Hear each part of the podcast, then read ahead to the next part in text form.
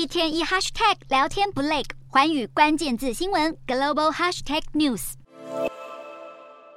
俄罗斯总统普丁在瓦格纳集团发起的兵变宣告结束后，终于再次现身大众眼前。只是外界十分好奇，普丁是在何时何地录下这段演说。至于声明内容，普丁强调，只要是发生在俄国境内的任何武装叛乱，都会被当局镇压。普丁也向瓦格纳的佣兵保证，他们能够自行决定是否要跟俄国国防部签约，继续为政府或是军队效力，也能选择回到家人身边，或是搬到白俄罗斯安身立命。而这样的承诺，恐怕仍不足以让近期频频与俄国政府唱反调的瓦格纳首脑普里格金信服。虽然瓦格纳集团发起的叛变仅持续一天便草草落幕，但事件过后，外界依然密切关注普里格金的行踪，以及他是否会被俄国政府秋后算账。而他也在二十六日首发声明，强调这次的正义游行只是抗议示威，目的并非推翻俄国政府。虽然在白俄罗斯总统卢卡申科的斡旋下，俄国政府与瓦格纳的争端没有演变成冲突，普里格金依然在最新的声明当中控诉俄国当局意图让瓦格纳集团消失。至于普里格金因为发起兵变而被以组织武装叛乱罪提起的刑事诉讼，目前也尚未被俄国当局撤回。虽然这波叛乱在短短一天内就草草落幕，但后续影响恐怕仍会为俄国政局带来巨大动荡。